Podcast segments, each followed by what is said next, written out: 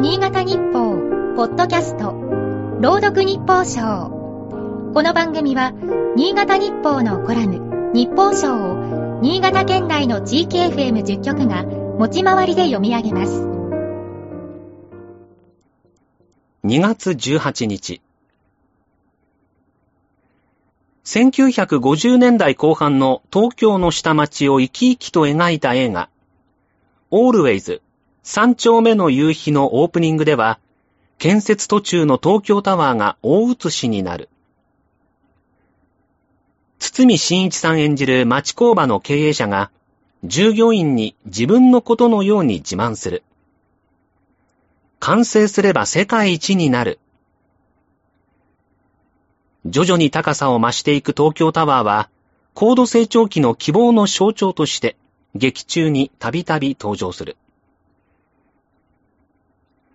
その東京タワー一基分とほぼ同量の鉄骨が使われた。過酷事故を起こした東京電力福島第一原発の廃炉作業で、4号機の使用済み核燃料の取り出し用に設置されたカバーである。水素爆発で損傷した建屋の上部と側面を覆う逆 L 字型カバーには、およそ4200トンもの鉄骨が用いられた。ただ、この頑強なカバーも他の号機では使えない。それぞれ損傷の状況が異なるためだ。膨大な鉄を使ったカバーが一機だけにしか使えないところにも廃炉が苦難の道のりであることが伺える。事故から11年が経過するというのに、作業は順調には見えない。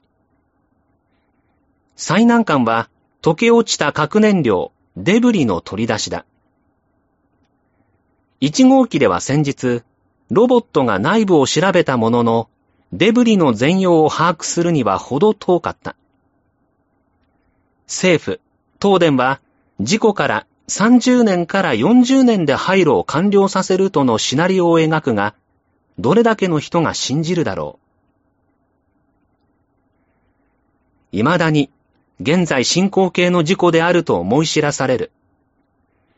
日本の取り組みを各国も注視しているはずだ。